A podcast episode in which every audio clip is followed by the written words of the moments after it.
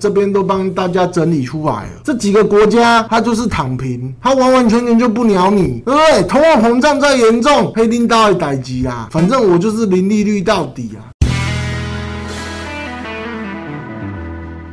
最近涨起来，大家又很开心，开始啊，我是不是错过低点？事实上并没有，你不用太紧张哦。这还是在一个什么？还是在这一个形态，还是在一个区间之中哦。这个区间其实就是在一万五千八到一万六千二。那我们来看一下哦，在这边现在目前的盘后已经涨了将近百点，已经逼近哦。我是担心明天可能就直接跳空，就一万六千二。那一万六千二跳空不是让你买的。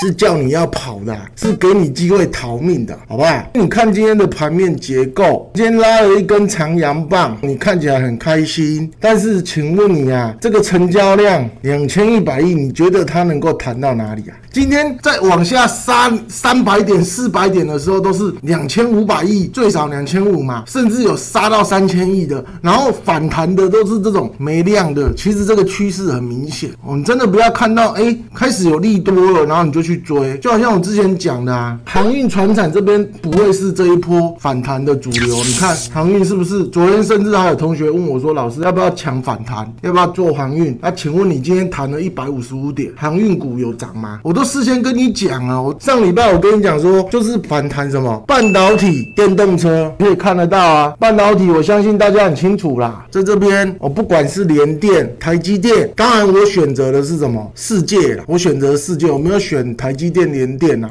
那我知道台积电跟联电是大家的最爱，但是我已经跟你讲了，半导体跟电动车，我这边会反弹。那其实目前美元对台币就是逼近到三十整数关卡，所以在这边会有一个反。弹是很合理的，但是你要知道啊，这个上升的趋势还是没有改变哦。能够有回来，你要想的是你要低接美元啊，哦，你要低接美元，因为这个是不容易出现。上礼拜我就跟你讲了嘛，这礼拜的行程表，这礼拜的 schedule 一看就知道，就是对美元不利呀，对不对？澳洲央行通货膨胀一定很严重啊，对不对？那澳洲央行一定会想要将自己的澳币拉起来一点点，那欧洲央行也一样啊。那美国在这边也不会很白目的去挡你嘛。其实你你有感觉到这一波关谷行库有要救吗？我认为啊，它其实真的没有什么要救，因为你看国安基金根本连宣誓都还没宣誓。但这个盘从一万八千六到一万六到一万五千六跌了三千点，国安基金一个屁都没有讲话。在这边你真的不用期待说政府会救啊，因为第一个这个价格还不到合理的价格，真的要留意哦。而且这个沙盘是很有序的哦，你可以发现它每一次的杀啊都会反弹，每一次的杀啊都会反弹。这个盘第一个就很难做，因为不落底，不落底就变成说你要抄底又很难，又还不是时候。但是呢，它又偶尔会给你反弹一下，你又可以去抢个躲，对吗？你可以发现很规矩啊，哦，它不是像以前一样这样子一条线这样变下去哦。所以这个盘第一个它很厉害，这个主力控盘很厉害，就是它不要让你杀到怎样血流成河，让你维持率也不要到融资什么断头什么的。这种盘最讨厌了，要么你就让它死，然后死而落底，但是他不愿意，他不要，他也不会让你死，因为死了之后呢，政府会出来干预，他就让你这样子杀下去，弹起来，让你感觉又有希望，然后呢，很快的又绝望。这个盘很恐怖哦，你真的要小心。不管是从各个方面来看，目前就是这样子的情形哦，很危险哦。这个形态我在上礼拜我就跟大家讲，对不对？我相信你如果没有看的 VIP 也可以看倒播啊，我都已经跟你大家讲，而且我跟大家讲说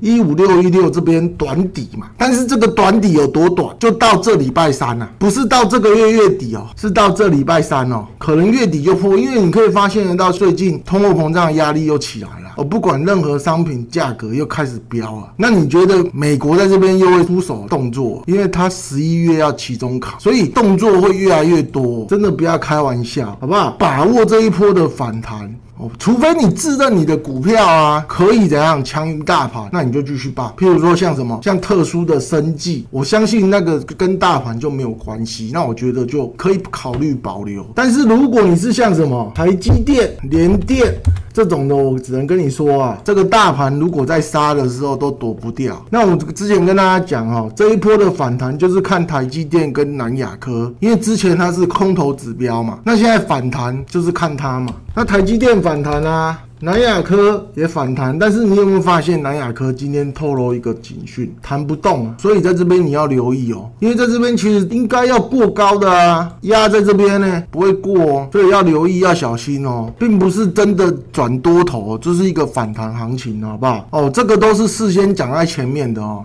好，接着呢，我昨天讲到，其实这一波，我们现在美元现在开始回落了，那我们就要来开始思考，我们要怎么去布局？哦，布局什么？布局怎么赚美元的升值财？因为我们晓得啊，过去美元的持续的走贬，来来来，我们来看一下，来，我们来看一下过去的美元贬得多惨，我们就以台币来讲好了，这个是日线图嘛，那我们把它翻成月线。你会发现，其实美元的部分，你会发现，其实从过去一路的贬啊，对不对？从二零一六来一路以来一直在贬。那贬的原因是什么？从三十三块贬到二十七块，贬的原因是什么？就美国 Q E 嘛，其实就这么简单嘛，对不对？不用想的太复杂。那现在一样的道理啊，现在美国要把 Q E 收回去了，那你觉得美国美元会涨去哪里？现在只是刚开始而已，它才刚涨三个月，你就动美掉了，很正常啊。美元指数一定会修正，我上礼拜就。就讲过了嘛，对吧？我上礼拜就跟大家讲了哦，在这边下礼拜就是本周嘛，对不对？我只有改这个本跟下这个字而已，其他我都没有变。哦，我就跟大家讲了这些行程，这些 schedule，一看就是美元要回落的讯息。欧元区 CPI 一定高的啊，还有包大人要讲话，这些呢基本上都有助于什么？呃，消除市场不安定的因子啊。但是这不代表改变趋势啊，所以你真的要好好把握。那重点来啊，我怎么样？这样去赚这个美元升值，这个美元升值，第一个你要嘛，你就是台币去换美元嘛，对不对？那一样，我们回来看一下台币换美元。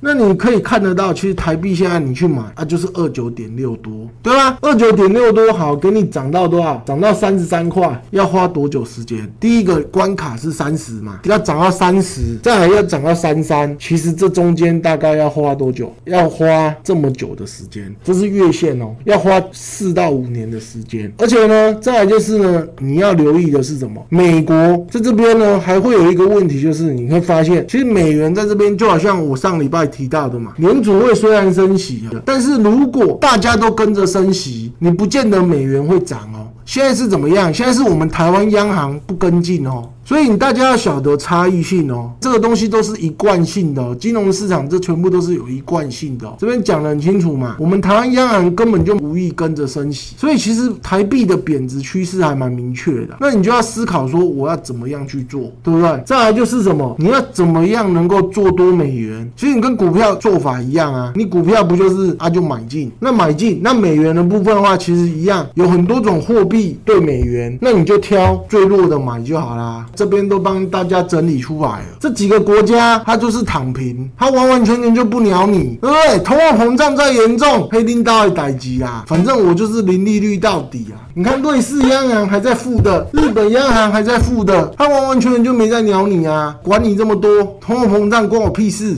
央行他也跟你讲的很明白啊，他也不是说我第一天躺平，他从一开始就躺到尾。对不对？那欧洲也是一样啊，你看德国还在零，那你这个时候你会将钱放在欧洲吗？你会将钱放在日本吗？不会啊。那这几个国家其实就是很好，你可以去介入的一个货币，欧美对、美日对。那这几个你就尽量留意一下，像是什么牛美，这个其实升息的速度还蛮快，他们其实还蛮积极在升息。那像加拿大、像澳洲，对不对？这些你就尽量避开嘛。那你就找这些躺平的欧洲、日本，很明确这样去操作就可以啦。所以其实重点是在于说你要跟着趋势在走。我目前的趋势是很明显、很明确，做多美元其实就跟买股票一样，没有什么太多的美感，所以在这边大家可以思考一下。